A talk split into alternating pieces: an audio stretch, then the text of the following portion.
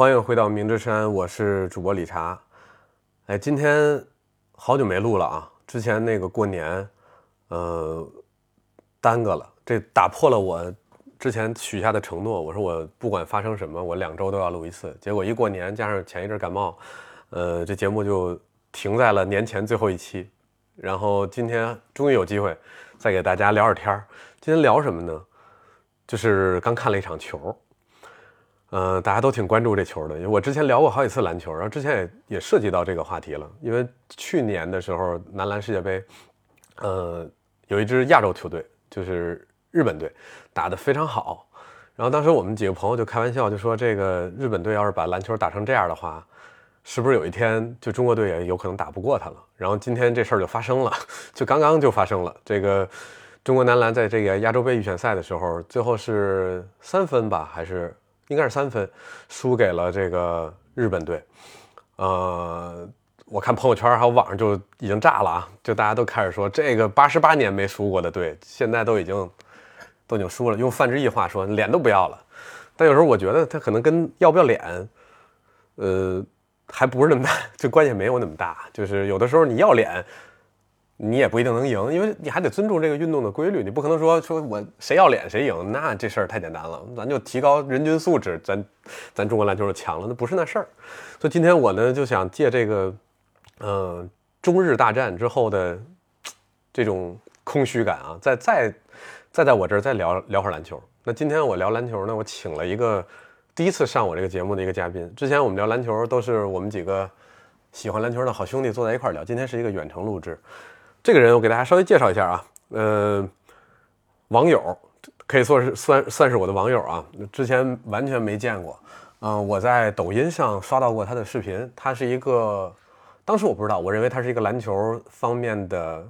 那自媒体从业者，我当时这么理解的。后来呢，呃，身边有一个，我也不透露姓名，因为他今天不来，本来说他一块聊的，他不来，我就不透露他的姓名，不让他蹭我流量。然后有一这么样一个朋友呢，他说他和这个小兄弟是同学，两个人是队友，嗯，就说他其实不是一个全职的这个自媒体从业者，他是一个还在上学的人，嗯，然后这个在学什么呢？他在西班牙就研究篮球，然后我我第一次知道还有这种篮球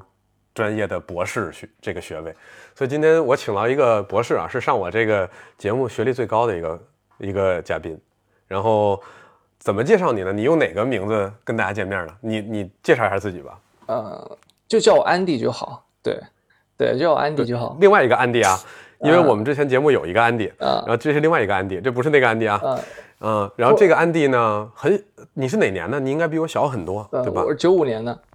哦，那也没有那么小，九五年还可以，还好，还算是还算是还算是一代人，还没到有代沟。对，嗯，行。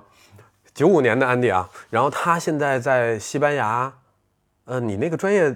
就是严谨的讲叫什么呀？呃，在国外的话，像这种体育专业，它都统称为体育运动科学，它都叫体育运动科学。然后呢，就看你是什么方向吧，你可能研究篮球，你可能研究足球之类的。对，嗯，所以你是你是篮球方向的体育运动科学，对。然后抽空在你的这个业余时间可能会拍点短视频，然后我看你你拍的那个视频也都非常的锤啊，讲的都是一些真得是打球的人才能看明白的东西，就是看热闹的或者说那种这个这个普通观众他可能吸收不到你那里边的东西，你讲的很专业，然后所以我觉得你能来我这儿，咱们今天就换一种方式聊篮球。之前我们更多的是从一个球迷的角度，从一个爱好者的角度聊，今天咱们稍微稍微。哎，有点学术性，把我这儿这个这个这个逼格往上拔一拔啊，就聊聊这个。然后，安迪，你以前呃打过 CUBA？对，之前打过 CUBA，之前就是在呃，我本科就是在华中科技大学嘛，当那会儿打的是西南赛区的 CUBA。对，然后之前华科也是打 CUBS 打大超的，后来一四年之后改革合并了之后，就开始打 CUBA。终于，哎，我节目终于上了一个篮球水平或者篮球成就，在纸面上比我高的人啊！之前我这儿那个，我这是占领高地，然后我在这儿有绝对话语权。我说这球是这样，就是这样。我说这球这样对，就是这样对，没人跟我反驳。今天来了一个学术和实实践层面都超过我的人，我比较期待看今天我们俩能聊成什么样啊？需要一些思想的碰撞，对不对？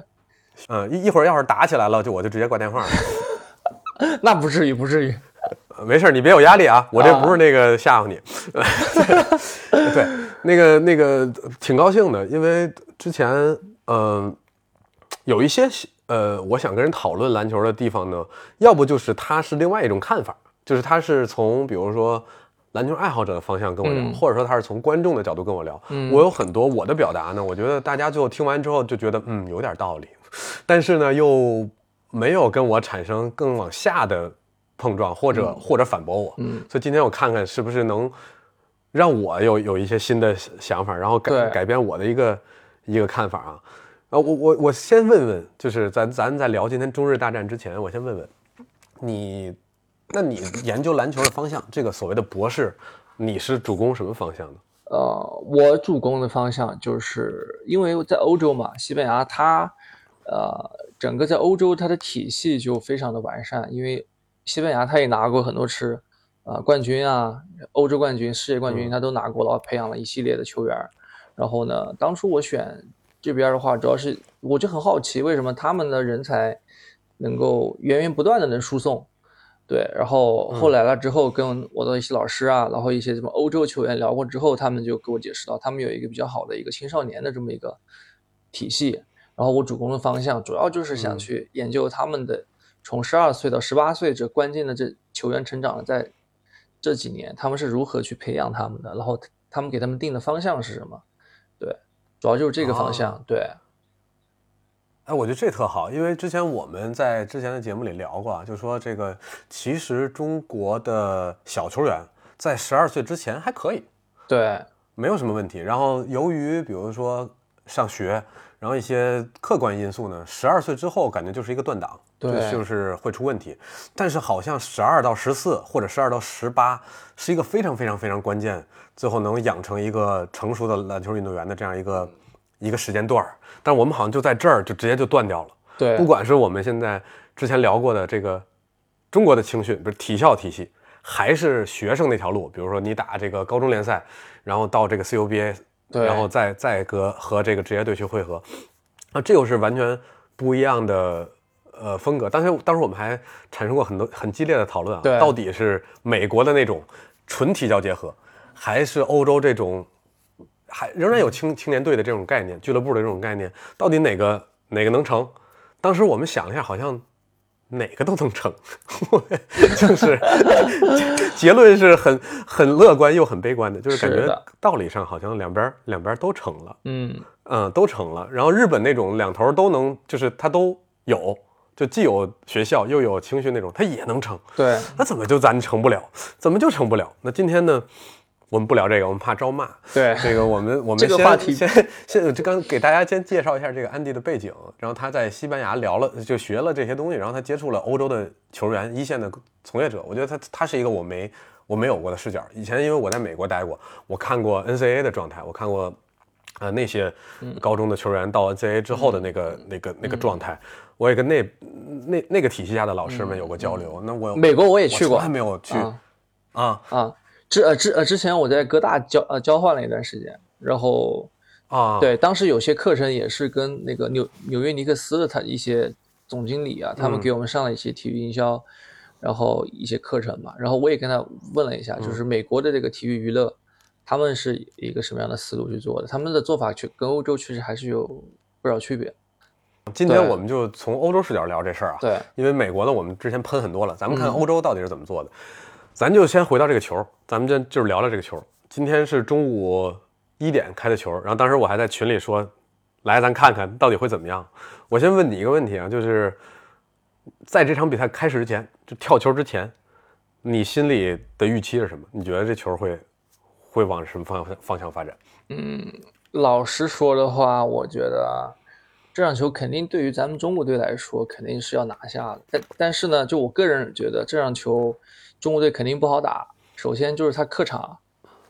对他他客场，然后肯定会有一些客观因素去影响这场比赛。然后呢，球员他肯定作为球员来说，我觉得他们心内心的压力也会有，因为毕竟是吧，男的世界杯日本队打得这么好，然后他整个日本篮球的整体的氛围，他是很蒸蒸日上的，然后我们又打得很差，所以说我觉得日本是占有一定的心理优势的。对，然后再加上这个这呃这几年日本队的打法在不断的更新换代，包括他们培养的人有往 NCAA 送的，又有在 NBA 打的，所以他们整体的这个状态和他们技战术，我觉得是要领先于我们。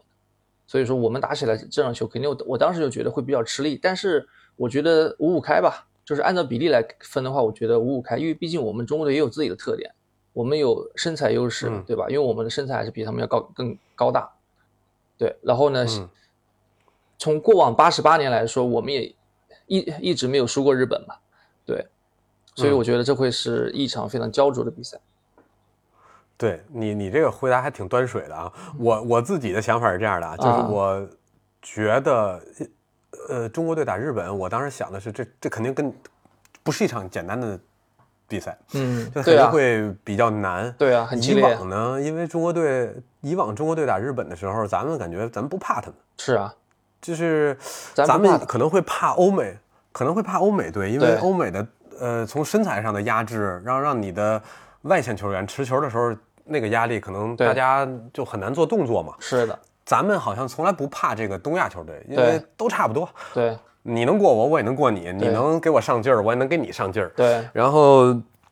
我还比你高，对啊我还没输过你。我觉得这个东西是很大的一个优势。对啊之前我们也讨论说，虽然日本篮球在在理念或他打的那个东西上，或者个人能力上赢了我们了，就是就单看啊，嗯纸面上看赢了我们了，但是我觉得真对抗起来，你的心理和你那种不怕他的感觉，能给你带来很多的加成。我觉得对就有可能会不一样。开但是 buff 我觉得当时我预判是这样的。对对对对对，我觉得当时可能是，我觉得是这结果，要么中国以较为舒服、较大的比分赢，就跟以前似的，就是我能把球给到内线，我内线给你造成巨大的问题，因为我真的高，啊、要么就是非常焦灼的最后输。我觉得就是我我当时觉得是这种两种情况，就是我心理优势出来了，我球能给进去，然后我一直从里边凿，我也不管现代篮球是什么，我就是打我的优势点，然后再说。那那种可能会会是一个十分左右或往上的一个差距。对但是如果打不出来，球进不去，呃，我我我没法让把球放到我想要的地方，位置，那可能在细节上就会出问题，对就会有可能到最后，在一个很很很很焦灼的情况下，因为细节做的不够好，然后输掉，然后最后基本上就是第二种情况，对。我感觉，第二种剧本就上演了嘛，就第二种剧本嘛。嗯。对。包括你刚刚提到的，就是说，嗯呃，把球给到里边儿，就是说把，就是依靠内线身高优势嘛。因为现在其实嗯中国队的绝对身高优势已经不太明显了，在就是嗯。相对于对吧？就是后姚明时代，因为姚明那个高度是绝对的高度，是绝对高度。对我拉出来就比你高嗯。二三十公分，对，那你你把手我还有活儿，对，然后我还有活儿，对吧？然后我还比较全面，但是现在的这个中国内线跟和姚明时代，他肯定还是有一定差距的。所以说，呃，嗯。在在依靠之前的那种思路跟打法，肯定是行不通的，肯定还是得有变化。嗯。对，嗯，但是今天我看我因为因为那个我我看到那个我看到那个弹幕也在刷嘛，对啊，说球给进去啊，嗯，然后大家还是在那个逻辑里边在想这个事儿，就感觉篮球像，就篮球这东西像下棋，但它又不是下棋，对吧？它不是一个就是我做完动作你反馈的那样一个运动，不是说我好，我的战术是把球给进去，你就给就完了。但是可能大家如果不打球的话，或者没从事过相关的训练和研究的话，你你可能不知道，其实你在一个 真正的正规比赛里，你想把球给进去这件事儿，其实不是它不是说摁个键对或者不是那么容易，就进去了，对，不是那么容易的，没有那么容易，嗯对。嗯而且你看，今天呃日本队的那个阵容，他的内线其实也是个规划球员，对吧？嗯他各方面能力其实也不差，就是他能被日本规划，那肯定日本是看到他身上能够做出贡献的地方。而日本他的球员肯定身高普遍偏矮，他规划一个内线其实也是情有可原。这个内线嗯还是很适合日本队的风格，就属于那种灵活型内线。对，嗯其实身高啊、力量各方面其实也不不会比我们的那个内线差多少，所以说我觉得他那个点跟我们那个点对上，其实是没有太大问题的。嗯，对，就就不像以前，就是姚明一个一个内线就可以吸引对方三到四个人的防守，然后外边全是空位，现在做不到了，嗯对不对？嗯，所以我觉得对对那你怎么评价你你怎么评价今天这场比赛呢？你觉得咱先说中国队，你觉得嗯中国队打的怎么样？或者说他们从你的视角，从你这个稍微这个专业一点的视角，你觉得他们战术层面他们想干嘛？或者说他们理想如果我做到了，我我想怎么打，或者他们做到没有？他们做到多少？就是你你你的感觉？嗯首先，我觉得，呃，中国队球员他肯定还是想赢的，但是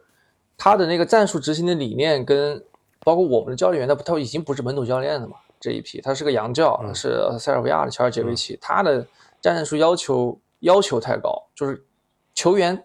包括就我们有些球员，他可能英语啊各方面语言交流，他还需要翻译，然后他又给你植入了一种国外体系，他的整个转化的过程，我觉得他吸收的不是很好，所以他很多细节没做好。中国队他有很多细节、细节没做好，对，包括最后一个球，他六六点六秒，他还在呃后场犹豫了一两秒，然后才才往前推，他就是很明显看出他的整个战术的执行力是有很大问题的。你觉得他们或者说乔尔杰维奇今天想怎么打？你你你你能从中看出来他的思路吗？我觉得，因为我觉得中国队今天呢，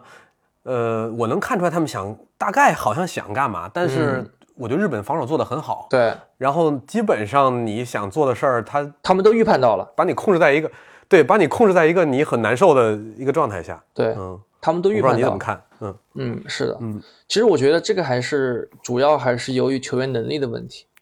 就是就在对于球员来说，如果说你我能预判到你的预判，并且把你的预判给控制住的话，那么说明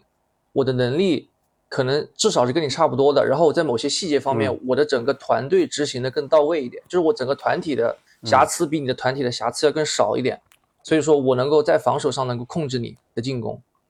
如但如果说、呃，如果说今天呃中国队的球员能力特别特别强，就是说哪怕你预判到了我的预判，你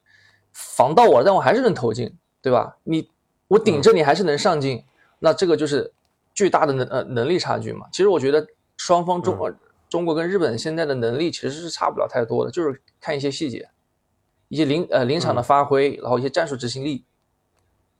对，嗯嗯，我我现在我因为我今天看球的时候，我看到一个细节啊，就是我我我看手机上我开了会儿弹幕，就看好多人说说那个说那个把为什么不上那个叫什么杨杨汉森，杨汉森，说说说为什么不打不打他？他前面打的多好，他那个点一上去吸引防守之后不就活了吗？然后我就仔细看了一下，就为什么没上或怎么样的。嗯，这杨小杨啊，这个一开始第一节中段给他换上去了，然后上去之后先一个犯规，就还是我觉得还是年轻啊，对，就是人家挑逗挑逗了他一下，然后他就好像有点紧张，啪下手了，然后一个犯规，好像后来又一个，好像后来又一个，我我有点记不清了，是不是两犯？然后他嗯。没打多久他就下去了，然后胡金秋是这个咱们内线的当时主力嘛，呃比较主力嘛，对。然后就把小小杨换下了，后来下半场又给他换上来了，我我觉得还是想用他一下的，对。我觉得日本呢研究他了，对，我觉得日本肯定是研究他了，呃，那不用说吧，看到的这个整个日本队，对嗯日本队的那个布置啊，防守上啊，那个我觉得他不怕我们的后卫拿球，对他挺希望球在我们的后卫，他挺希望球在后卫手里的。然后因为知道你这个篮儿呢，并不是像我的后卫那种，就是给空我就有，对你的篮儿好像就是不够稳定，嗯好像就不够稳定。对，还不够稳定。所以我希望球在你这儿。然后呢，如果在非常高的位置，然后这个杨汉森出来去做掩护，那对方很正常的一个防守，就是还把球控制在你的这个呃后卫手底下，不不让这个杨汉森接球，或者说你只要在三分线外让你接，接完你还得交回去嘛。对这个等于你这你这球打完没什么效率。呃一旦这个掩护发生在这个靠近三分线，杨汉森挡完，咱们的后卫用完掩护，杨汉森拆想往这个罚球线附近移动的时候，他们有一个区域，就相当于两到三个人会收，因为就还是知道你其他那个弱侧篮儿也不稳嘛，他会控制你这个空间，对吧？他要通过这个人控对去压缩杨汉森的空间。对他把杨汉森的空间压缩的非常小，后卫，然后我看那个解说啊，咱们也不咱也不提人不提人名啊，你们也不知道我在哪个平台看的啊，啊因为今天好多平台播。咱这个解说老师呢就说这个后卫给不进去啊，球给不到这个中锋手里啊。其实要我看呢，那个球他没人敢给你，你你那个空间，他那么大个儿，他给不了。拆完之后周围一圈都是人，对，你你给完他能干嘛？他全是手、啊，给不了。对，啊，全是手，全是给不了手啊然后好，只要只要你给进去了，你发现就是对面第一个人顶完之后有一个协防的，他其实干不了啥，这球还得传出去。对然，后等于他把你这个东西控制的很好，但是球迷可能看到的是，你为啥不给他？为啥不以他为战术核心？我觉得这个就是，呃，有的时候篮球这个运动，刚才咱俩闲聊的时候还在说嘛，它也简单，它也复杂，是就是好像打起来的时候就五个人把球放筐里就完了。对，但是能够让这件事发生的背后有很多东西的，对吧？就是杨汉森拿不到球，完全是因为日本队有针对性的在控制他，对，在控制他。在控制他，然后后卫就很尴尬啊，这球就一直在我手里出不去啊，对，最后就变成了，那那我给不出去，他那点没有之后呢，我也不可能往弱侧转啊，因为对方的防守阵型都没破坏，对，我到转到弱侧也没用意义，对，也没用。最后球，对，球在我手里，最后就变成了，那我胡明轩我单打吧。对，硬解，然后就看你的胡明轩的应应解能力了。然后胡明轩最后得了十多分吧，然后不到二十分。然后大家说，你看今天小胡打的不错，今天小胡打的不错。然后但是你看他那个东西，就是我觉得那个就是人家给你的，就我就是我我我接受你这个点，如果能打打进，那你就打吧。最后你看他的效率，可能是十几投几中，或者说二甚至二十投几中的一个命中率，就是我让你打吧，你是能能砍下十几分，但这个十几分不疼，就是我觉得是这样一个局面，嗯。胡明轩今天好像是二十分，三分七中一。嗯。对我刚刚看了一下，其实他这个效率确实是、是不高，而且他的这种打法，就哪怕最后得分了，其实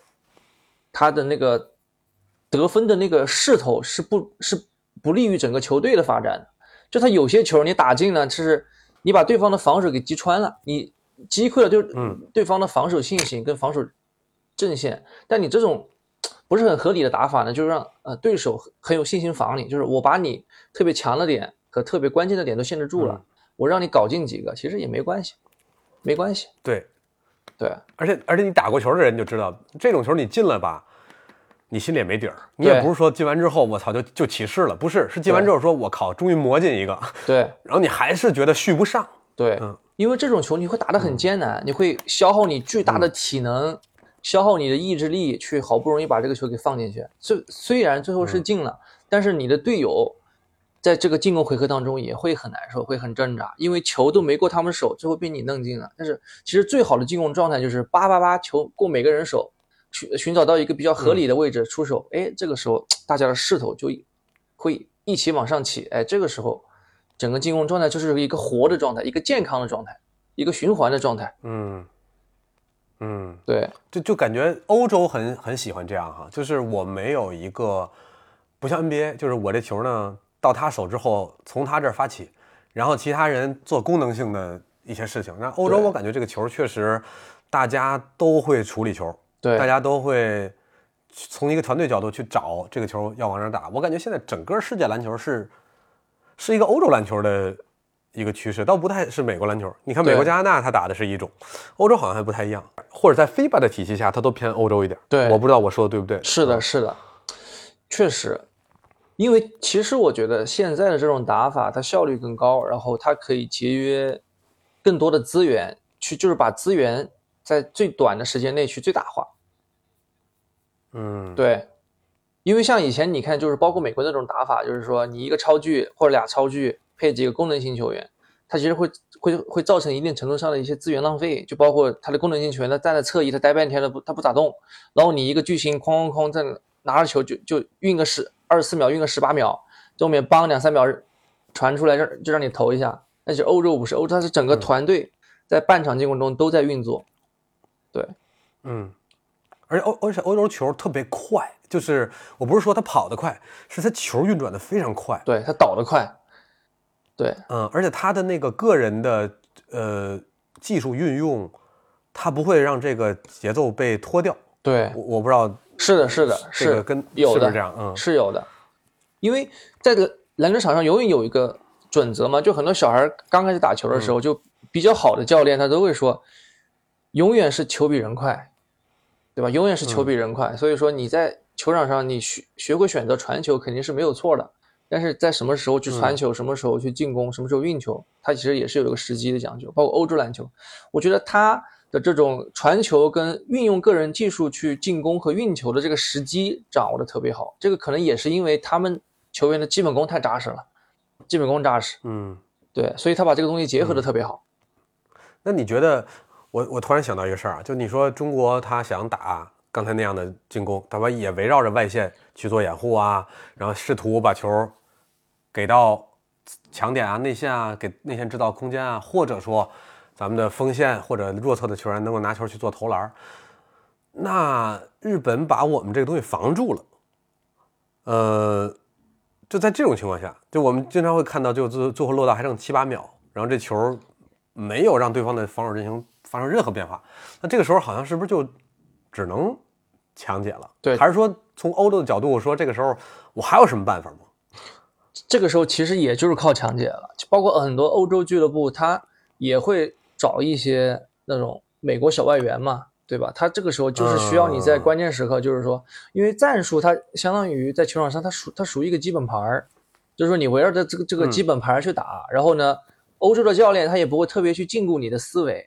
他说你可以在这个、呃过程中去变化，就是只要是有效的变化，或者说哪怕你失误了，教练也不会特别就埋怨你、埋汰你什么的，就是他还是比较鼓励你的个人发挥，比较有想象力的去打球。对，就在欧洲，他们对于战术只是一个基本盘的一个设想。对，就他不会逼着你说你循规蹈矩的把这个战术跑完才行，你在从中找到了第一点有变化，把你第一点得分了就可以了，或者你第二点、第呃第三点没机会，最后没机会让你就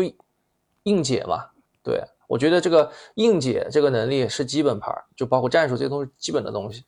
对，就是在这个基本的东西中之后再去升华。对吧？把它升华出来之后，就觉得，哎呀，这个球打得活灵活现，很好看，很漂亮。觉得欧，因为欧洲的球员他既有基本盘，他又有想象力，他又有艺术，这种东西让人看起来嗯雅俗共赏的感觉，就很舒服，看起来。嗯，对，是我现在也是发现我特别爱看欧洲球，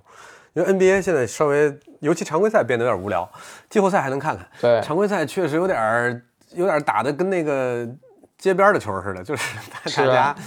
推来推去，然后投来投去的，然后就那种。但是欧洲你感觉它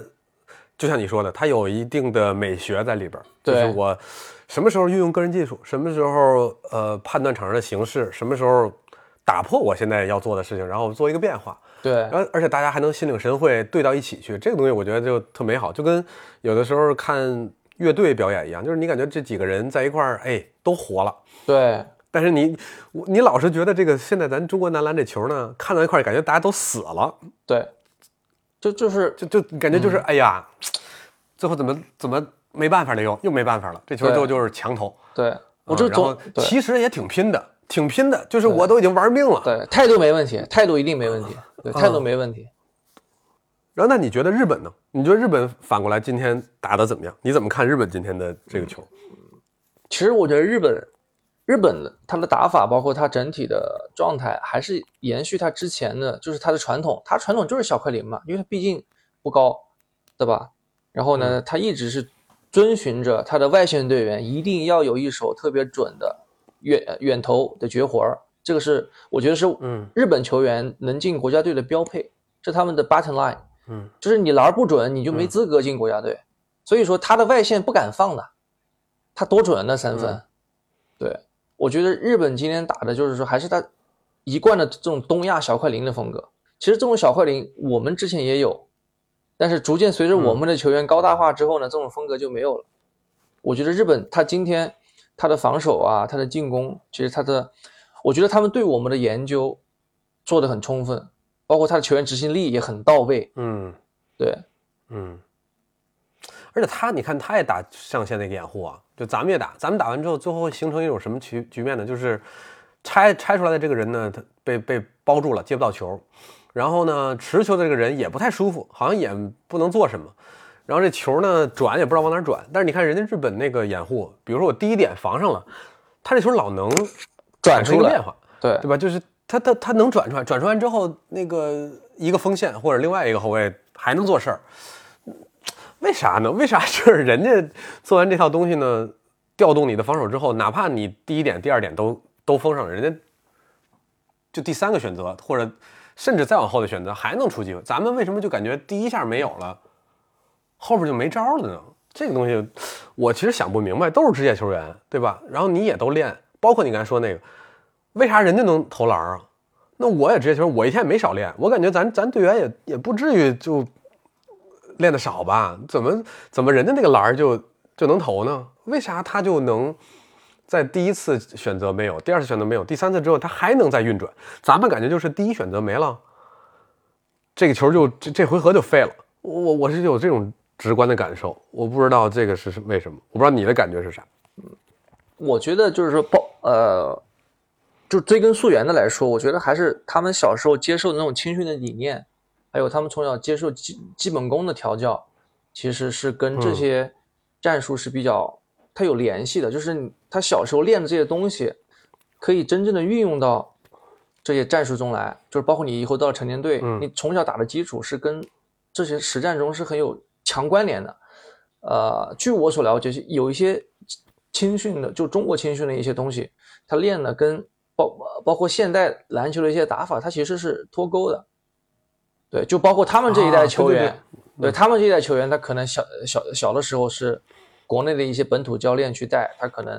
啊、在理念啊或者意识方面，他可能还有还是有一些代沟在。对。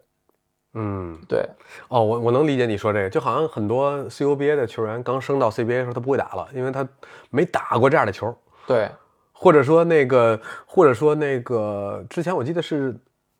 乔尔杰维奇刚刚出任这个男篮主教练的时候啊，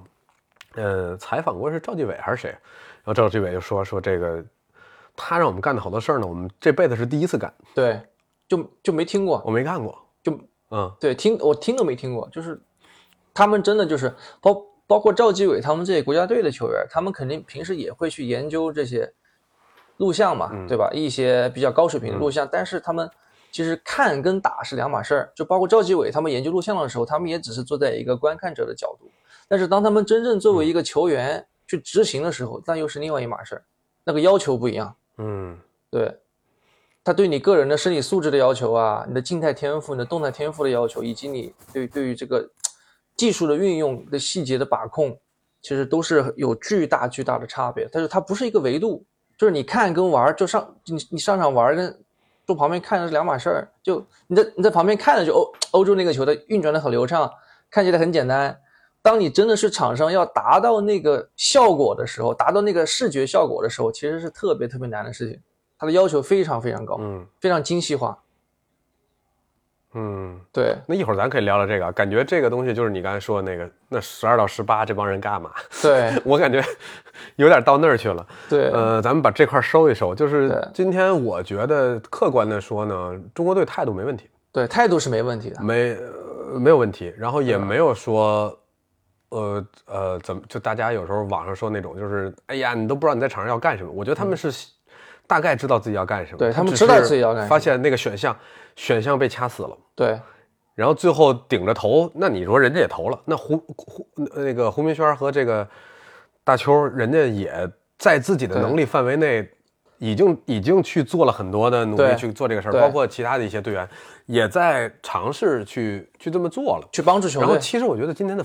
防守还可以，对，今天防守是还可以的。今天防守是可以的，呃，就少数的情况下有那种呃执行的不到位的，但大部分情况下，我觉得日本队的第一点、第二点机会也没给他太多。对。没给太多，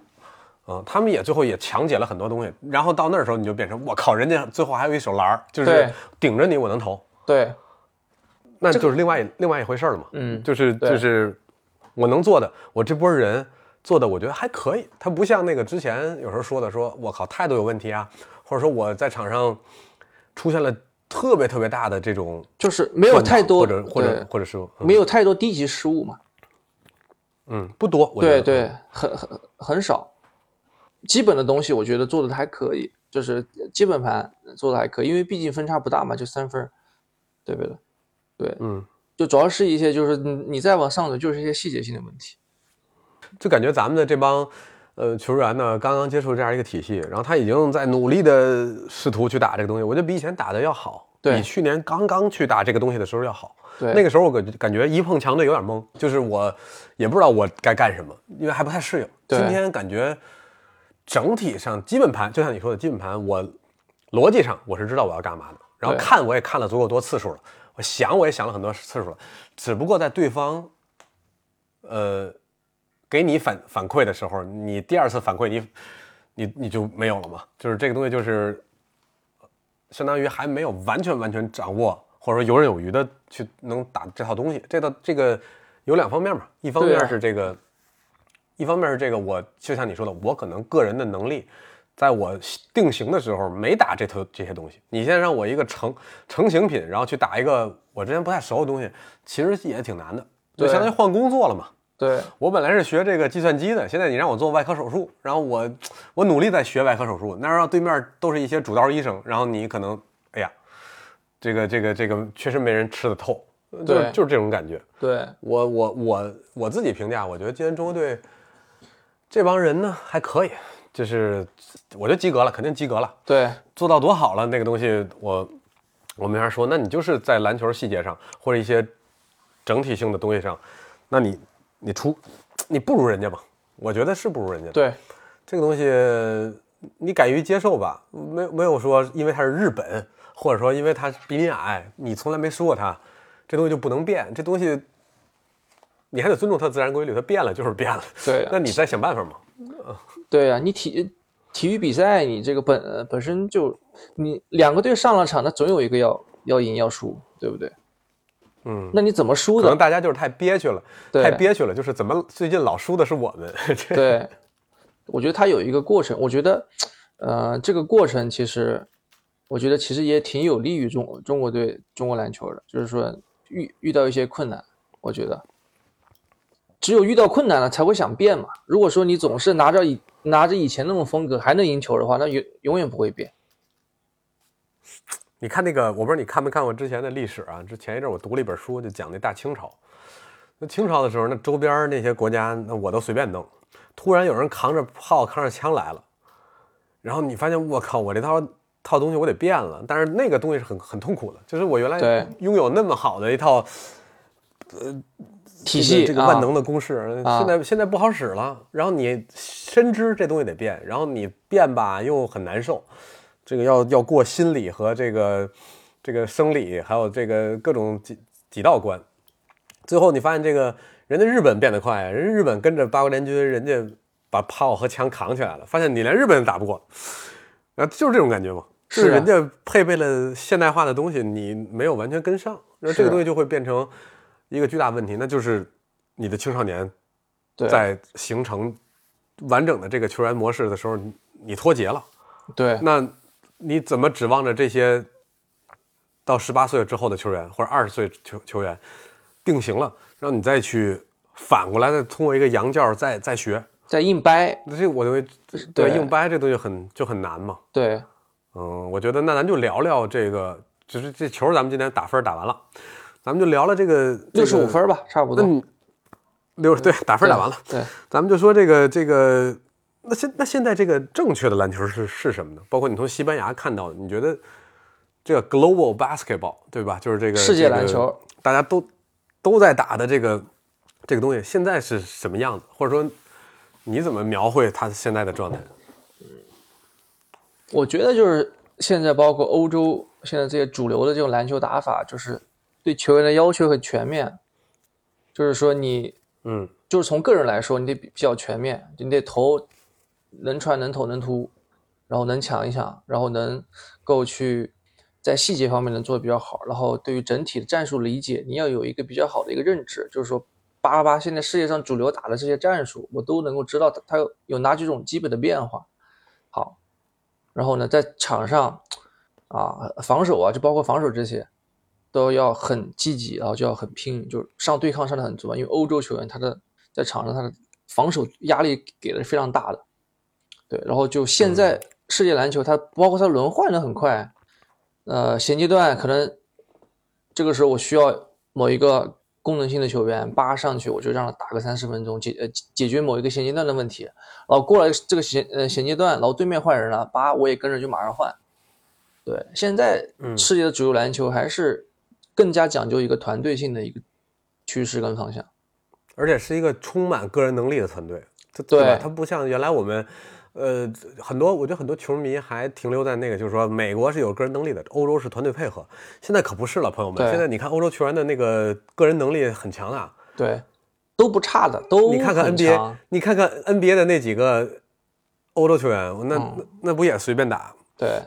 现在 NBA 的当家球星都被欧洲球员占据了好几个了，东契奇，嗯，对，包括小萨博尼斯。约基奇。约基奇，你看这几个，对，然后还有字母哥，这些，嗯，对，这几个都是欧洲的呀。还有什么博格丹诺维奇啊？对，博格丹诺维奇这投手，呃，还有一些德瓦小瓦格纳，对对，小瓦格纳，这个德国的那个，对，都很好的球员，然后人家也能打出这个个人能力的这个发挥。所以现在世界篮球，像你刚才说的，就是听起来就很奇怪啊，就是为什么？大家就感觉没有缺点。现在不是说我要往哪个方向发展，是我哪个方向都强，对，对吧？他他要求你是一个全能的一个状态，然后不管你是什么位置，六边形战士，然后这个就让我很六边形战士，然后就很困惑，为什么人家从后卫到锋线，甚至到中锋都能处理球，都能投篮，然后都能把这些事儿干了，好像现在就是。之前我记得帕莱利啊，我不知道你赶上没赶上，就是詹姆斯刚刚去热火的时候，帕特莱利是，对帕莱利说了一句话，他说：“我觉得以后的篮球呢就没有位置，就五个人差不多，都两米多的，可能身高呢都两米来两米来多的，嗯，后卫稍微矮一点也无所谓，然后也不用特高。现在你看也没有说那个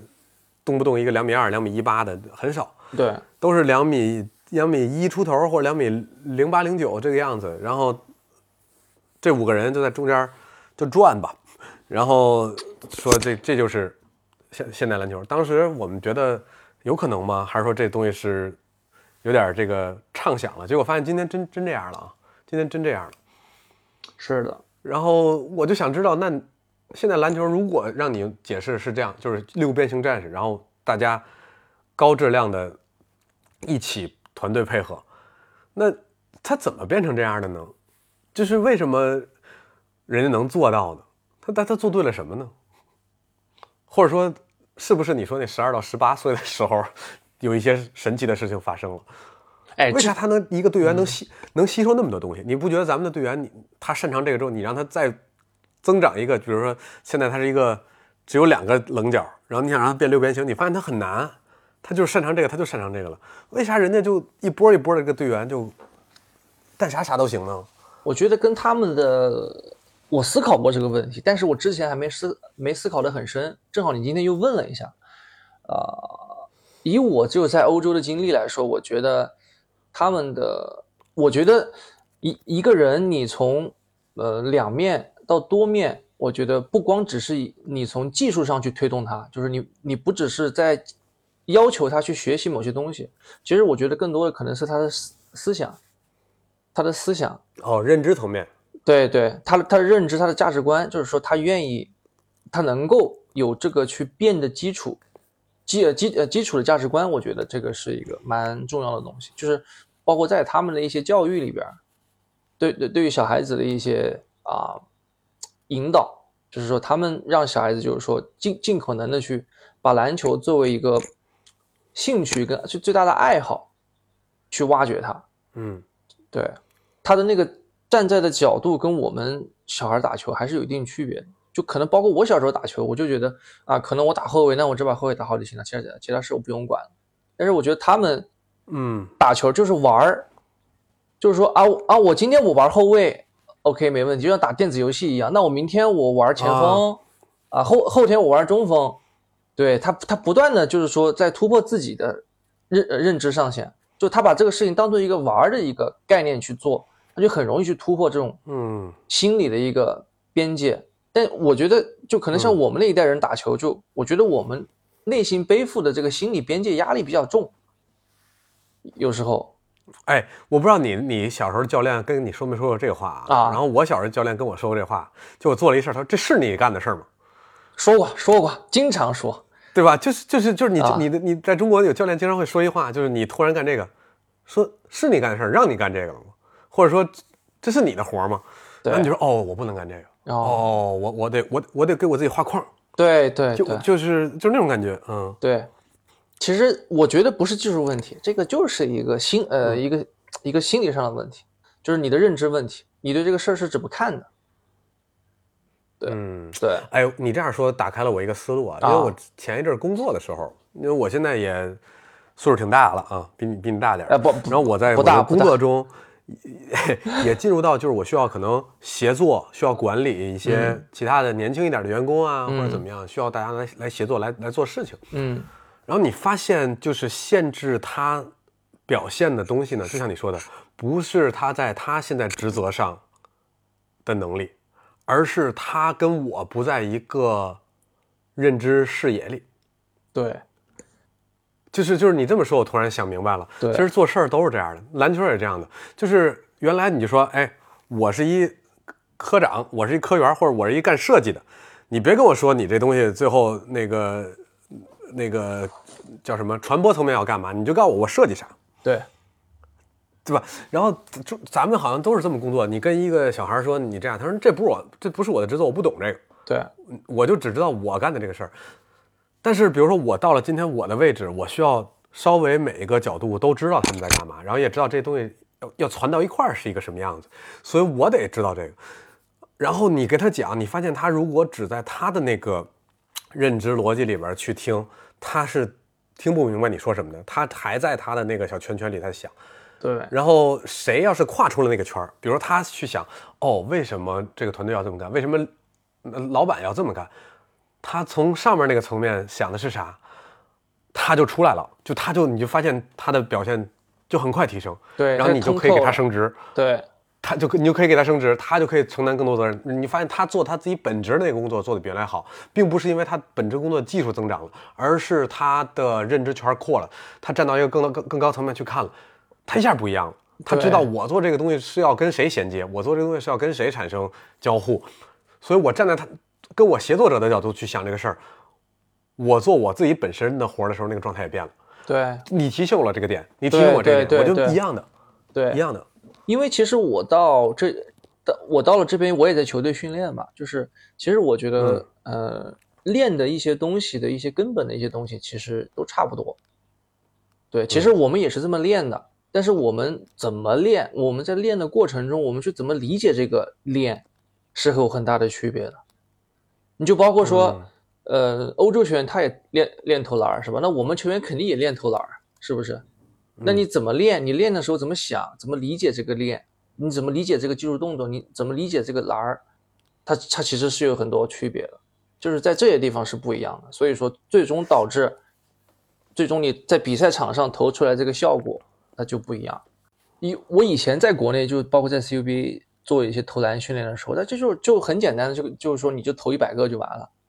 啊，投投一百个就完了，然后就可能，呃，我就会比较机械化的，比较啊，去去重复，就仅仅是很简单的重复。但是到了国外，就可能他会给你做一些游戏啊，然后他在跟你投的时候呢，啊，他会给你讲一些比较有有意思的东西，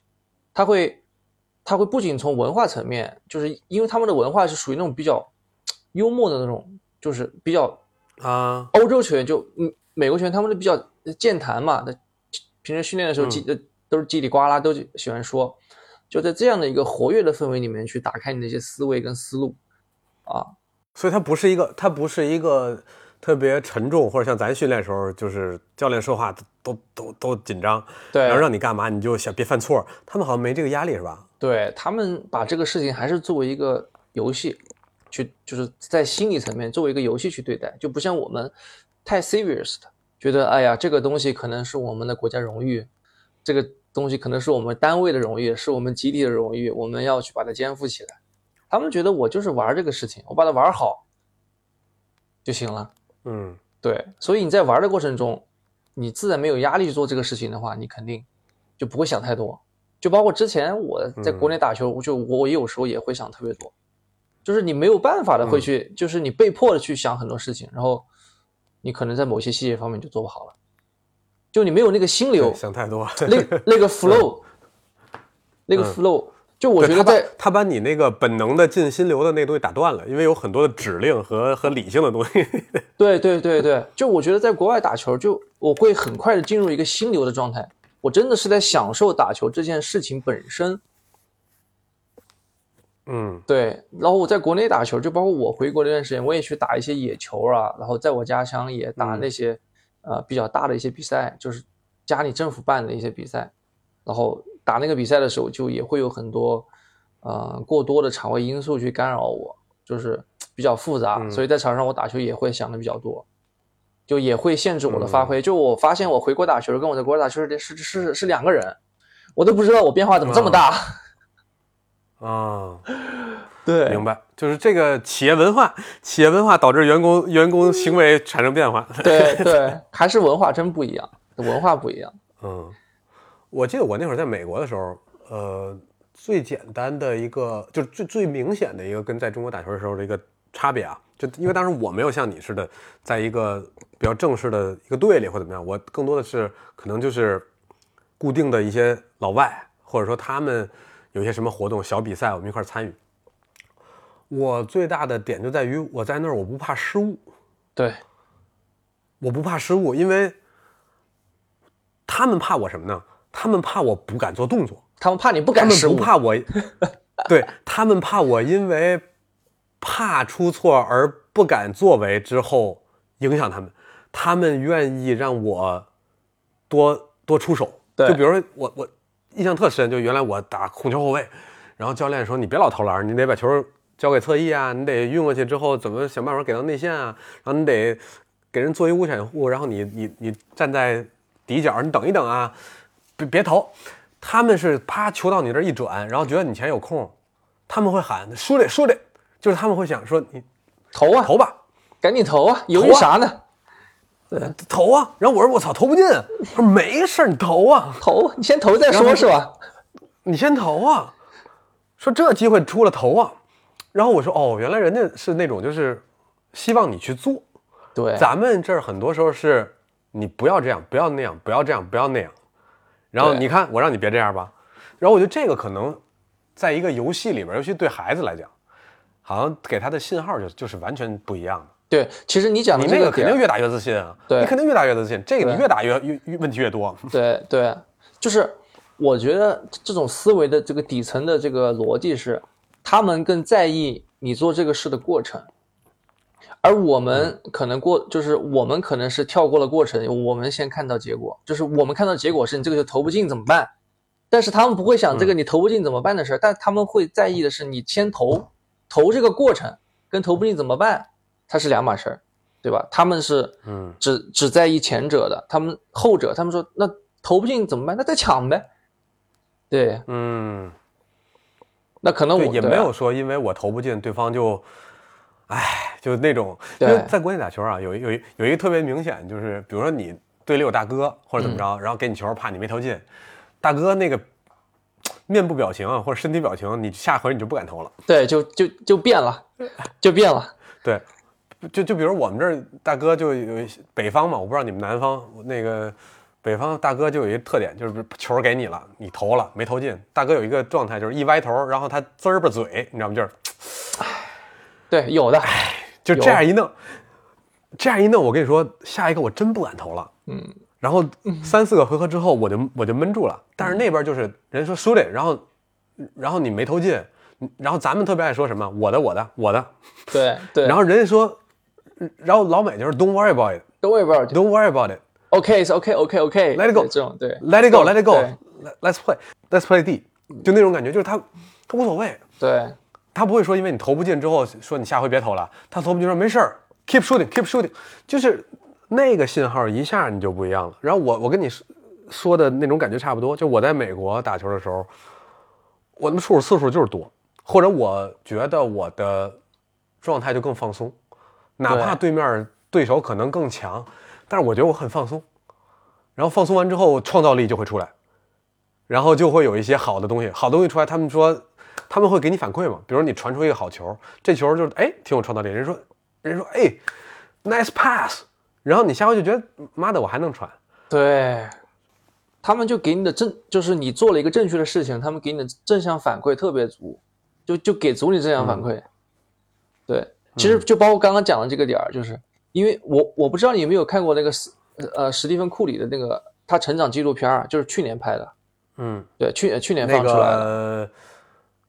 是哦，就是讲他大学的时候那个是吧？对对，就是我我看到一个很很明显的数据，就是他大学，因为他上大学之前是基本上是没人要的嘛，很就是篮球名校基本上都不要他，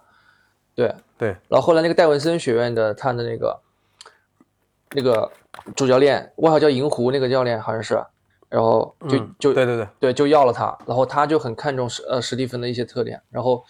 他大学的第一场 NCAA 他失误好像有十几个还是多少个，反正特别多，特别多，嗯就按照这样的比例，如果说在我们这个情况下去打球，那我估计他很有可能就不打球了以后。对，嗯但是他的教练还是鼓励他说没关系，这只是你大学的第一场比赛，后面还有很多比赛，我依旧会给你机会。嗯就我觉得可能库里这样的情况在中国就出不来了，绝对出不来了。我给你举个例子啊，我我去年的时候就是我我不能说是谁啊，因为这个工作原因，对就是我和职业球员 CBA 球员啊，挺很年轻的 CBA 球员，很很挺不错的。然后我他们打打比赛的时候，我在他们酒店里，然后就聊会儿天儿。然后当时有这么一个对话，就是他说那个哥，你明天你要来看我们比赛，我给你找票啊。他特别客气，啊他一点没有那个，就是你知道欧美球员的那种，就是我不管你是谁，我跟你至少是平起平坐。嗯或者我有的人屌了吧唧的，我我我还特牛，嗯他们是那种哥，就是他觉得你比他大，然后他、嗯他特别那什么，说哥你明儿来我给你找票啊，我说你你你找吧，我肯定去。嗯然后他后来想了一下，他说哥要不你别来了，我说为什么呀？他说他说我最近打的不好，就是你知道你知道他那个那个背后那个信号吗？就是他说哥我最近打打的不好，我我怕你一来我要没打好，哎呦。就挺，哎，他觉得挺不好意思，啊他觉得那个你肯定觉得我、啊我不好，嗯，就挺丢面儿。我说我我说那有多不好啊？我说这一场球的事儿嘛。他说我昨儿比赛我得零分，嗯就他本来是一个可能能得个至少十分往上的球员，嗯然后他说我昨儿一分没得，我得零分我说那有啥了？我说下一场就不可能了。他说别别别，我现在哎呦零分，我怕那次就是他很怕，他觉得他队友和他的教练都都会一直揪着这个事儿对不放，就他有这种担心。是，然后呢，第二天呢，我还是去看球了。看完之后呢，特别特别巧，他背靠背零分，就他那天又零分。又零分。然后呢，又零分儿，我我觉得他在场上的身体语言就是他他他特别怕自己打不好，太僵了。然后很犹豫，对，很僵，然后他没没打好。但是那球他们队赢了，他们那天赢了，赢完之后，但是他自己没打好，没打好完之后呢，就又都回到酒店了嘛。我在酒店大堂坐着，他们那队员教练就回来了。他看见我之后，我要跟他打招呼，他就冲我那种低着头，但是又不敢跟我眼神交流的那种非常羞涩的笑，就那种哥，我你看我又没打好，我这感觉像就就是对，像、嗯像学生给老师交作业一样，这种感觉。对，就是你说中你说这个球员在打一个开放式的有身体对抗的即时战略游戏嘛，其实这样就是。，对对，我们在打一个即时战略游戏，每一刻都会发生变化。如果你你这些队员长时间处在这样一个情绪状态里，就是不自信、害怕，思维。觉得对不起谁，对不起这个，对不起那个，我真的没法打好。我要是进那状态，我也打不好，怎怎么可能打得好呢？是啊就有时候，比如说咱业余球员，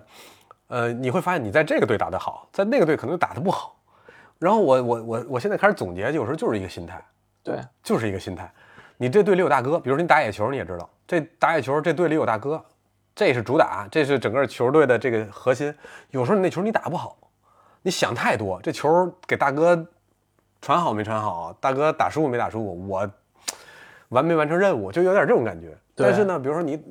你你打另外一个球，这队没什么强的，你要不顶上呢，这球就没法打了。你可能就顶上了，然后你发现我靠，原来我还能这么打呢。你就是啊打了，对面可能是那大哥，你也能跟他干两下。是的，我就有过这个经历，就是以前我也打一些，比如社会上比赛，队里有大哥，然后还有一堆那个场外大哥给你指导啊，就说这球怎么打，说话的人特别多。然后这个这个讲完之后呢，你发现哦行，那我就干好我本职工作吧。其实你已经被压住一半了。对，然后你你就发现，哎，有这球我能打，就很擅长的一个回合，这球怎么我也没打进，或者说我怎么犹豫了？你当时也想不明白。然后后来有一次是我打另外一个比赛，类似一个企业的比赛，然后呢，那个企业就那个队特别不行，那个队就很差，然后呢，就也不也不花钱请人了，就那样吧，就就那样了。然后呢，我我就没什么野心，当时后来感觉队友们都挺拼的，我说那就干吧，那我就只能上了。然后对面所有的队里边那核心都是都挺强的，而且好好几个队都有那种有头有脸的人物。你发现你跟他们干呢，虽然你最后可能输，但是人家跟你打的有来有回的，你你觉得哦，我还能干这事儿呢，因为你没包袱了，对全队就没有人说你其实感觉打打起来就那么回事儿，是吧？打起来就那么回事儿。啊，也没有说就是他能给你碾压成那样，对你可能最后实力不如人家，但是有来有回啊，你也能得分儿，人家最后也觉得哎你打还行，但是那样的情况在我的篮球生涯里屈指可数，就是能让我那么放开了打的屈指可数。是，确确实是我有这种感觉。哎呀，确实是因为，哎呀，怎么说呢？因为确实像打野球那种环境，他的那个环境就要求着，就是说每个队，如果说你真的想在一个比赛里面要，呃，想要冲冠啊，或者说要拿成绩，就是说你多少得请几个，对嗯，对，你多少请几个那个，他们之前肯定要么是 CUBA，要么是各个自呃自个儿队里面的这种当家球星嘛，都是对吧？然后把他们拼到一起对。然后你就得伺候他们，你的球就变成了就是伺候球了。对，其实我觉得像这种能力强的球员，他得自己找到一个自己的 balance，一个平衡点，就是说我什么时候该自己打，我我我什么时候可以依靠自己的能力把队友都带动起来，让大家都发挥自己的能力，就把它 match 起来。这个是一种，我觉得这这这是一种智慧，这是一种大智慧。嗯嗯，对，反正说了半天的感觉就是咱也俩咱俩也没说什么特别硬核的东西，说的全是心态。好像这心态这东西就是咱你你在欧洲也感受到了，我在这个美国也感受到了，就是一个心态的稍微一调整，对这东西就不一样了，对，就就就特别不一样。对那，嗯，其实，哎，怎么说就也也不能说心态不硬核吧。这个东西，心态在生活中处处都是，哪哪都是。对，嗯，其实我觉得就是，那你觉那你觉得，我不知道你你你啊怎么看啊？在呃西班牙这些青训也好，业余比赛也好，或者甚至职业比赛也好，他们的教练沟通的时候，我看有时候也挺凶的呀。就他们，就那你说他们的那个心态是为什么就就就特别好呢？嗯他们还是说他们有不同的沟通模式？呃，确实是也有凶的教练，也有温柔的教练，就是在哪儿，就是在任任何国家、任何环境，他都有这样的人嘛。但是他这种教练呢，就是说，第一就是这个教练他是对呃对事儿不对人，对事儿不对人，对咱咱就只讲这个战术的问题。好，然后呢，再加上老外他们有一种文化习惯，就是什么，他们比较追求当下的那种思维状态跟心态，就是说你讲过，我说完就算了，我事后我就不记得了。对嗯你就是我今天一个教练，我骂了你一顿，然后第二天，呃，就可能没到第二天吧，就比赛完以后，教练完扒下来就跟你说，啊，就是说该怎么怎么打，怎么怎么打，还是心平气和的，就是大家很快就会忘了那个之呃之前的那种情绪跟状态，马上会进入下一个，就可能不像，就包括你刚刚说的那个球员那个问题，CBA 球员问题，就我昨天的一一场球没没打好，我今天还在还搁那想。就是有些球就在欧洲，在国外有些球员他可能不会想太多，他会他自我调整的能力会好一些，就他的心态各方面。你觉得是文？你觉得是文化原因吗？还是我觉得是文化原因，嗯对我觉得是文化原因，就是说他们更可能更专注于当下的一些心态。呃对他们好像能就说哎过去就过去了。对对吧？就是好像那个，而且而且他们说出这个话之后真有用，我就感觉咱说这话就是说说，但没有不管用。比如说那些美国学生跟我说说那个刚才头丢一个，说 Don't worry about it, keep shooting,，you good，you good，you good，就是你没事儿，你没事儿。然后你你你过去了，然后你就接着投。你你在中国就是哪怕他跟你说没事儿啊，投你的，你都得再琢磨琢磨，我操，投不投？我不知道为什么，是的，那那语言环境就不一样，就是你你感觉那边人跟你说那事儿就就是就是那么想的，而且就真能过去。对，然后他他下一个可能起势他就起来了，在咱这好像就就那个东西就不知道为什么就压着你就是过不去，对你就过不去。我我我记得有一次是那个，呃那会儿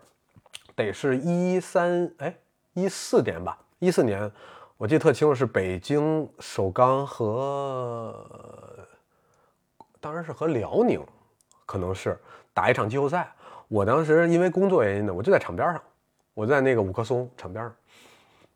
有一球，那个翟小川，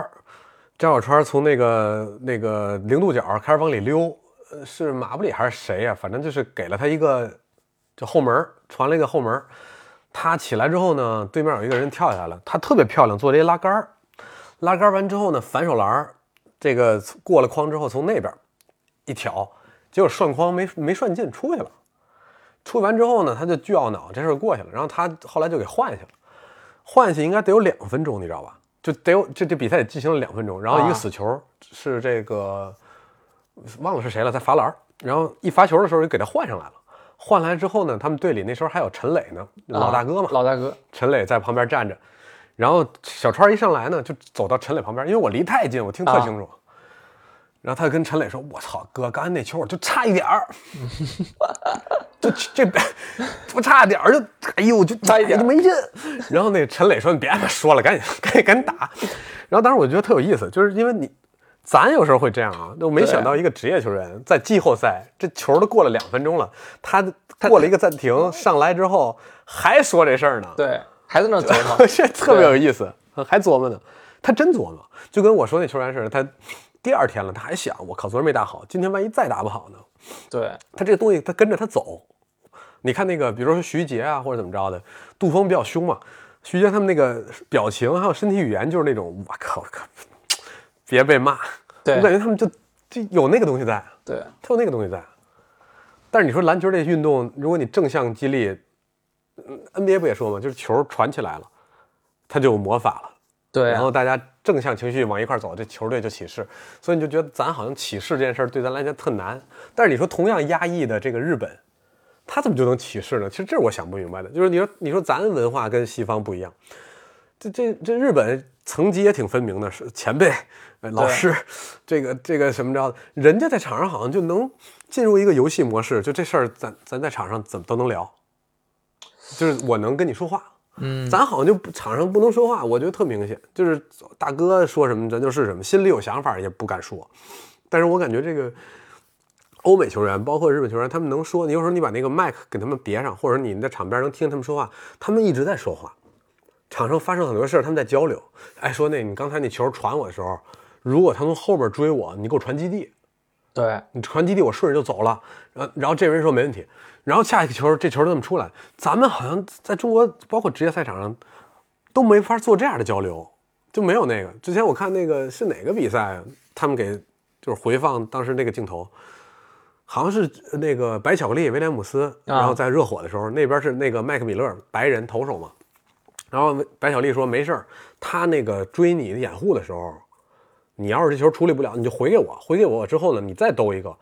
他只要那个，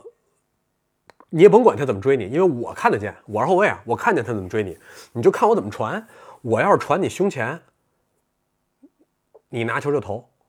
我要是传你一基地，你你就运一步往前往里走。他说你甭管了。然后他们之间能做这样的交流，而且是实时的，然后下一回合这事就会发生。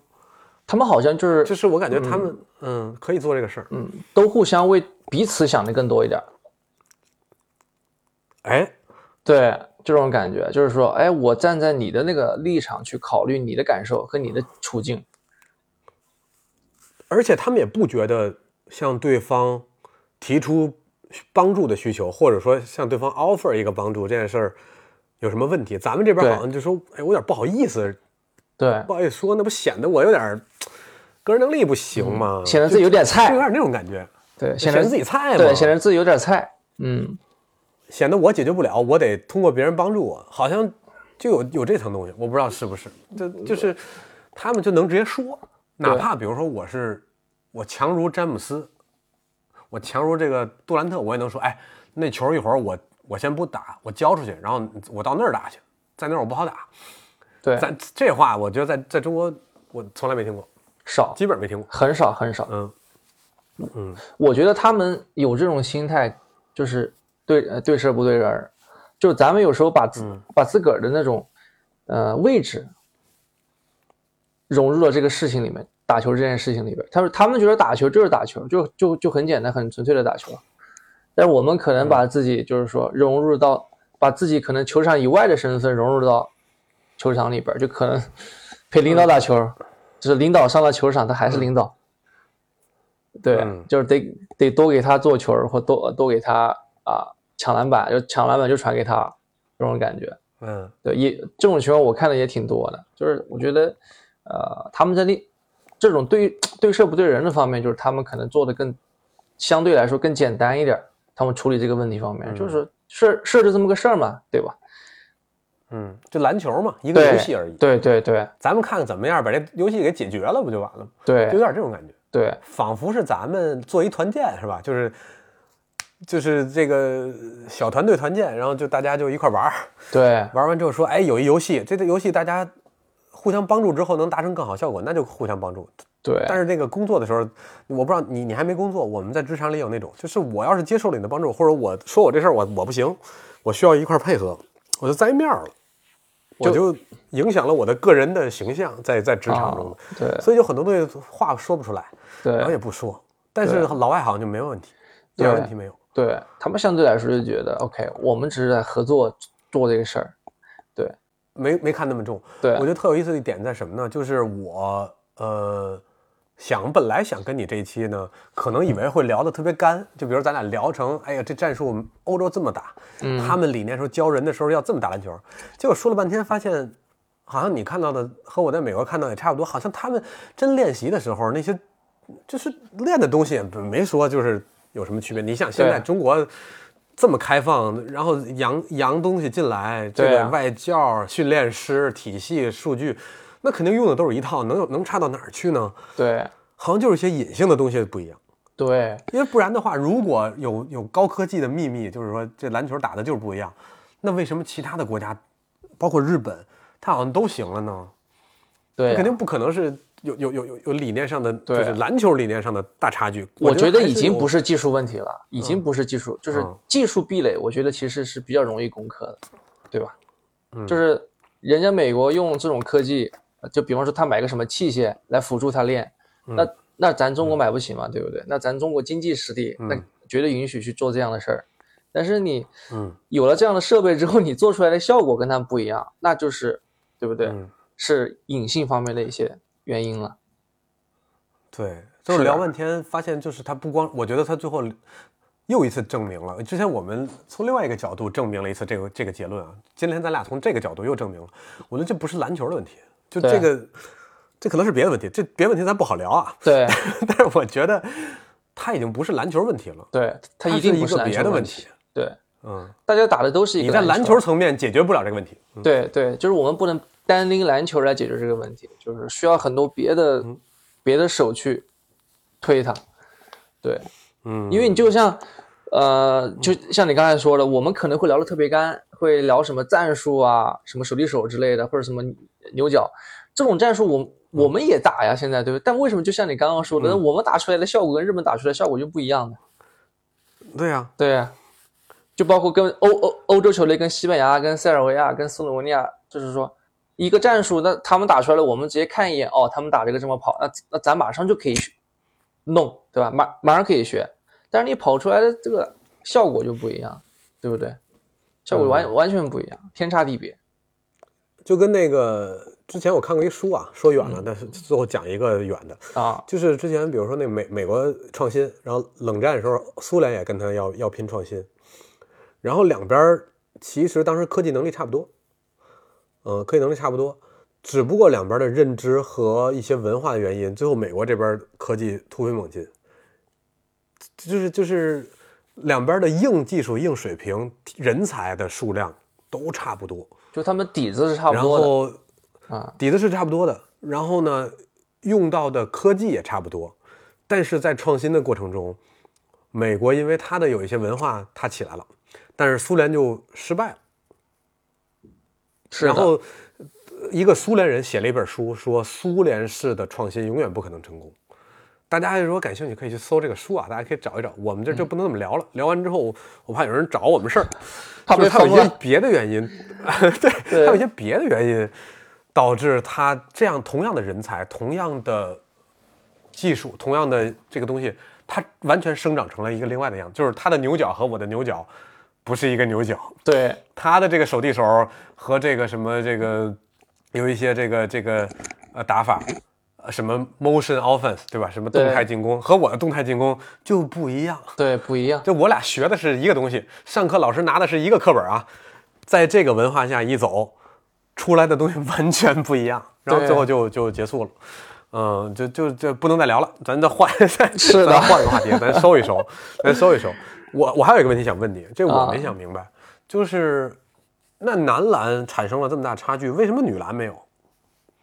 嗯，就是女篮好像在世界上现在能排到稳稳的，就是应该是前五名的球队没有问题，然后打好了前三名没有问题，有的时候还能是亚军，对吧？他他为什么？那那你怎么解释刚才咱说这个？嗯，咱说了半天文化，怎么在女女女篮那儿不太一样呢？我觉得也得从几方面来说吧。就是说，首先我觉得女篮它的发展不像男篮那么卷，嗯就是说真正花时间，就是说投入很大的精力去运作女女篮这个这个细分行业的这个国家其实有限，其实主流的强的就那么几个。然后第二点，就再加上就是女篮的商业化程度没那么高嘛，对。然后第第三，我觉得就是女子的她的那个身体素质的那个差距，相比于男子的这个 gap 要稍微小一点儿，就是稍微会小一点儿。对你，你你不像男子，那那个身体的那个强壮程度跟身体素质的差距，它是肉眼可见的，它跟你不是一个维度的，是真不是一个维度的。嗯对，就是当你这个身体层面的维度被拉开之后，你很多东西从通过技术层面是无法弥补的，就很难弥补。但是女女子的话，就是说我可能身体跟你稍微差距大一点儿，但是我可能技术特别好，篮儿特别准，还可以跟你碰一碰。对，然后再加上我们中国这个中国人普遍的身高其实还是比较高大的，所以说我们也能够挑选到很多不错的这个有身体条件的这个女女子运动员嘛。然后再加上我们、呃举国之下一起来推动这个事情，在前之前的这些前提条件下，我觉得比男子运动相对来说更容易去做得好。嗯，那你跟我之前的想法差不多。对啊我我觉得大家可能得不出不一样的结论。对啊我本来想看看你是不是跟我有不不同的角度，差不多。因为我我觉得这特别像之前我聊过啊，特别像女足的发展，就是以前女足大家都不强的时候，都差不多嘛，中国还很强。你看看现在女足，现在女足那个欧洲发展的那个水平，对就跟男的已经差不多了。对然后你发现差距就拉开了，是啊然后那个整个它卷起来了。它对卷起来之后就就不太一样了。对但是但是这个女篮，我觉得有一点，我觉得女篮好像，我不知道你同不同意，啊，这是我的观察。我倒发现，好像女篮的队员在场上的沟通和那种正向能量能量的传递，或者那种交流，就是在你帮我一把，我这样弄会更多。那种交互是我，觉得中国女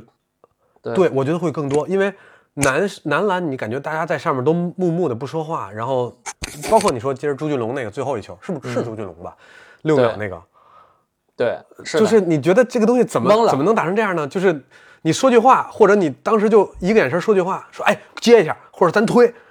可能就过去了。对那个是全场没有声音，你看我，我看你，最后他愣了两秒，妈的我推吧，是这样的。但是你感觉女篮好像姑娘们之间。就是我不知道东亚文化是不是有这个问题，就是男生和男生之间总是话总是不能直说，或者说总是话少。女生就说：“哎，你过来给我，咱俩咱俩一块去个厕所。”就你看咱上学的时候，男生跟男生就都贼酷贼屌，一个一个怎么着的。但是女生好像一下课要要去厕所的时候，就直接走吧，去厕所嘛。俩人挽着手就去厕所了。我觉得就是一个两个能去厕所的人，击败了就是两个不一块儿去厕所的 的男人，就那种感觉，就是你感觉女女篮那帮人互相的掩护质量特别高或者或者那个配合的那个那个细节是很好的。对，哪怕那个理念可能说不一定是最先进的，有一些打的东西啊什么的，但是你发现他小细节做的比男篮好。比如说这个今天为什么洪明轩总是陷入单打，或者为什么这个这个赵继伟用完掩护之后出不来机会？我觉得那个掩护质量不是很高，对，就是那个细节啊，那个掩护挡不住人，但是女篮好像就没这事儿，对，女篮能挡住，女篮还那个那个反跑啊，这一些东西就会更多。然后过完手之后的这个两三次的这个传接或者找第三点，就好像更多。这个问题存在很多年了，它一它一直存在。嗯，我之前很早之前也观察过这个问题，我就总感觉女篮打的篮球跟男篮打的篮球它不是一个篮球，它还是有很大区别的。对呀、就是你同样一波运动员，同样一个文化，同样一个体系里边，女篮就更像一个团队，对。男篮好像都像一个一个个个体，对，他他拧不起来。他各自为战，我我觉得有点这个意思。对，就是这是我的一个感觉，就是女生之间，你不李梦也强，对吧？但是她能说，哎，过来接我一下，我这球我不在这打，对他他顶死我了，就是他能他有这样的沟通，我觉得这是特好的沟通。就是如果你听到一个人说，哎，我操，弄不了他在这儿，你你你你先拿走，我我去那边，就是这个就是特好的。对男篮就看不到这个，而且女篮也会说，我愿意为你多做一点，从我这儿过，我我我我我给你掩护，就我愿意去帮你，我好像没有那种个人英雄主义要从我这儿展现出来。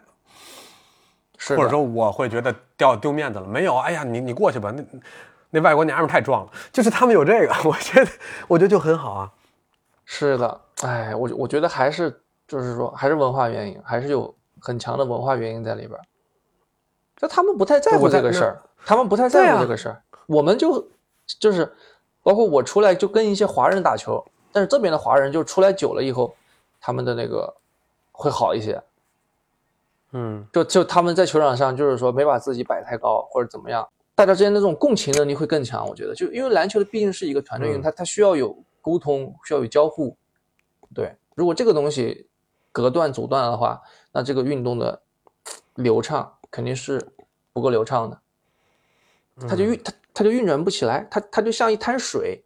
对吧？水是不、对，水是不能死的，它它得流起来。对，这种感觉。对，还是得 flow，对，这是集体 flow。对那个集体 flow 的感觉，就得流动起来，这种感觉。嗯，大家大家的情绪、大家的情感、大家的语言、大家的心态、大家的状态，都得跟着这个 flow 流动起来啊。那这个东西就是 healthy 的，是健康的了，是 positive 的。嗯，对，哎，我看你老提这个健康这个词儿，嗯，是不是你们那边会经常用这个词儿？因为你刚才说这个就是一个健康的状态，这是一个好的状态。对得这这这个代表一个特别好的，就是你说那个在乎在乎过程嘛，就是咱们会说，哎，这是一个好球或者怎么着的，你会说，哎，现在这是一个健康状态，keep it going，对吧？对对，就是哪怕这球没进，但是你在一个好的状态，就是你在一个健康的一个呃势头下没事儿，对。然后你们要维护的是那个东西。对。我我感觉这是很大的差别，而不是唯结果论。说我操没投进，你下来吧，或者你没投进，你你你这点没篮儿，或者说你你你少投点儿。不是，我感觉你你刚才因为你你数次在咱咱俩这个聊天里，你你数次说说这个，对那至少这是这个东西是一个 healthy 的状态，那就没有问题。对哪怕这个球没进，因为昨天我还看了一个一个什么比赛，反正它里边有一个片段，就是那教练叫暂停，说那个 We're good, we're doing the right things. If the shots don't fall, it won't 就是 if the shots won't fall, it won't fall，就是没事儿。他说的对是、我们做的事情是对的，我们继续做这个对的事情，对。让这个东西转起来。球有可能不进，它不进就不进，对。因为球掉不掉进去，那你决定不了。对。然后没事儿，咱们就还那个，我他们有很多这样的沟通，就是他在暂停的时候会会有很多这种，我觉得这是一个教练他在叫暂停的时候能贡献的一个能量，也对让那个 flow 起来的一个东西。咱们这边好像叫暂停的时候比较 比较压抑哈、对对，就是就是说，哎呀，叫暂停，就是说他讲那些技战术的东的东西，就是说，它带有一些就是一些过多的情感的一些冲击。嗯，对于球员，就是我也这么感觉。嗯对，因为之前在国内打 CUBA，就是下来之后就就战术先不说，先叭叭叭给你喷一顿，对，嗯，然后就可能一一分钟暂停讲了四十五秒，然后十五秒稍微讲一下战术，那人都是懵的那会儿，这谁听得进去了？特别像班主任或教导主任对，那种给你。逮着了那种感觉。嗯，，对，就那会儿打球什么感觉呢？就是你在场上特别不能失误，就是我失误之后，就哪怕我进了个好球，我得马上得看主教练一眼，看看他什么脸色，是他是开心呢还是不开心呢？我这球就进了是嗯对还是不对呢？嗯，对，就哪就有有有，对，就对，就更不要说不进了，就是你投不进，或者说你失误了，那你更那你就直接就不敢看了，你看都不敢看。对，我我有一次训练的时候，我之前在节目里讲过这段，就是教练那天让练点个人技术，就每个人就是背筐，然后提上来接完球转一个三维斜，嗯，然后顺步就走，然后顺步走完之后投投篮，然后我呢做了两两次之后，第三次呢我背筐接球的时候，我就做了一个假动作，然后走，就吹哨了，说嗯练什么呢？说让你练的是接球顺步直接走，让你加假动作了吗？我说不是，我想了次，两次都没加，第三次我变一下吗？他不让你变，他说我让你做那个时候，咱们一会儿会练这个，就他一步步，他就你要听指令，然后我就不敢动了。我说那我得使劲听指令，让我干嘛？那那个东西就像你说的，那不可能进心流，因为你一直在在分析他想让你干嘛，你怎么进心流？对，这个其实，在 healthy 这个词，我也是来了这边之后，我那个导师跟我说的，因为我那个导师他自己嗯就不光是老师嘛，他自己也有个球队，他在这边打西班牙的一个五级联赛，叫那那呃那，就是说他他自己带你们，然后他自己在打球。对，就是他不打球，他是教练，他教练，哦，他带那个五级球球队啊，对他教练，然后呢，他然后就说他觉得我球打不错，说他说那你就来我来我球队打球，来我球队训练，然后他就平时会跟我讲很多西班牙这个欧洲篮球的一些东西，然后我听了之后呢，那我肯定会产生一个对比，觉得哦，原来他们是这么理解篮球的，那我们是怎么理解的？对对对，比如说呢，你快快，我现在求求求之若渴。比如说他你哪个东西他说是哦，你们是这样打的，就除了这个 healthy，你举个例子。就是什么呢？就是我刚开始去到球队训练的时候，我因为我刚到西班牙，我基本上带的东西就是说没有被他们给渲染过的，对吧？那会儿我刚到，嗯。我就到球队训练，打那些战战术什么的，我就跑得特别死啊，我就一定要嗯。跑到某一个位置上去接球，然后我就打得特别死，就就包括他让我打一个手递手或者怎么样的，我就一定会一定会往左边走，我每次都往左边走，然后最后我被西班牙球员防死了，我还我还不是特别会变，然后他就跟我讲，嗯，他说你现现在被一些东西给困住了，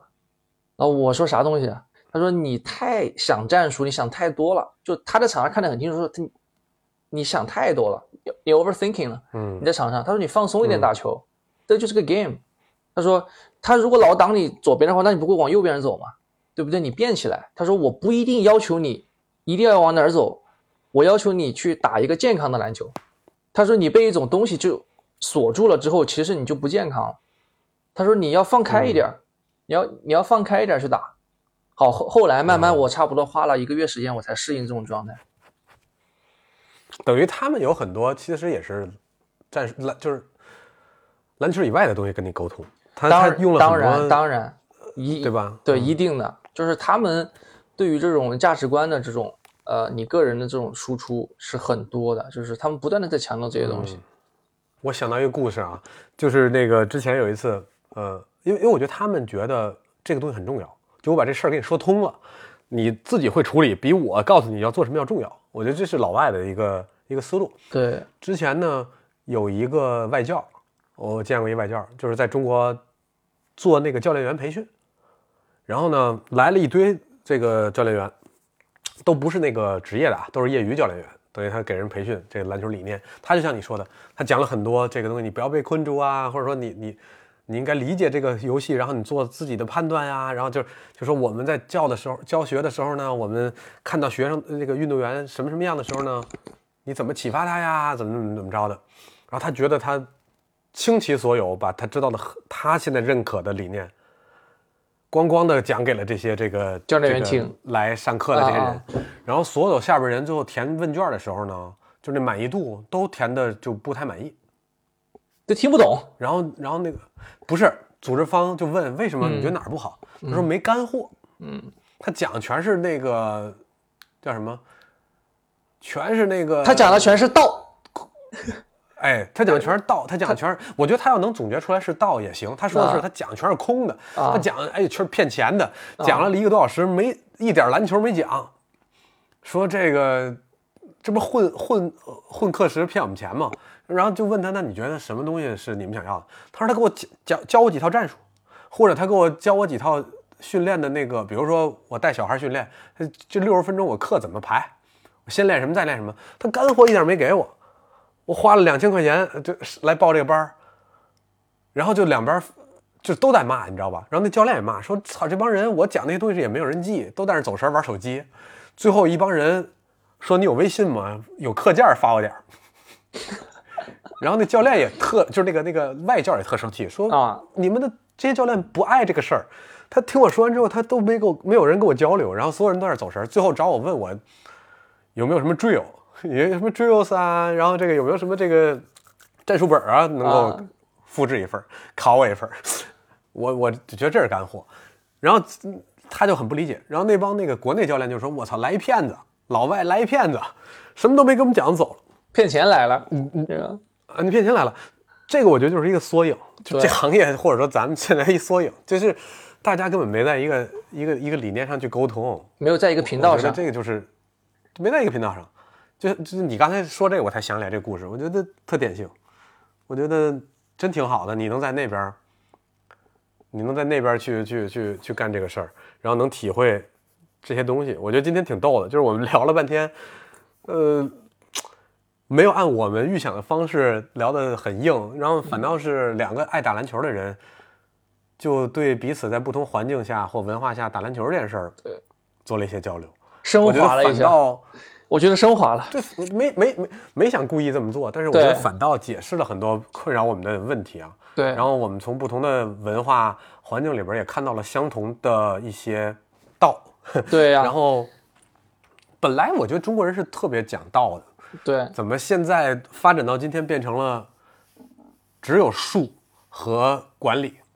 没有道了？我觉得就像你说的，篮球可以是一个很难的游戏，但它也可以是一个很简单的游戏。对它难，如果你你你非得用一二三四五去解决，那它就无穷无尽，你需要解很多题。但是你如果用道的方式，先放在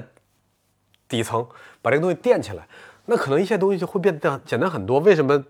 赵维伦在意大利成长起来，他也是一个天赋不那么好的中国球员，他能打那么好呢？对吧？对就是，那你说这球员搁中国根本看不见他，没了。对，打不出来了就。下回我下回我们可以聊聊赵伟伦。其实我对小赵也特别感兴趣，我很喜欢他。行啊，对，我觉得下回咱们可以展开的去去去聊很多故事，然后可以把你在西班牙的故事或者以前一会儿讲一讲。我觉得大家可以，我们我们没有办法改变特别大的事儿，我们没办法给你来一套理论说篮球得怎么样，但是我们给你们分享一些故事嘛，然后你们自己来感受这东西从我们的眼中是什么样的。下一次咱们可以聊小赵，今天我觉得挺好的。咱们本来想聊个中日篮球，但最后我觉得它远不只是篮球那么简单啊。希望喜欢篮球的朋友听了这期节目，别觉得我们俩是在这儿骗钱，跟那个外教似的，没给我们干货呀，对，退钱。退钱退钱退票。哎呀，退票，谢谢安迪。然后希望你在那个西班牙多打球，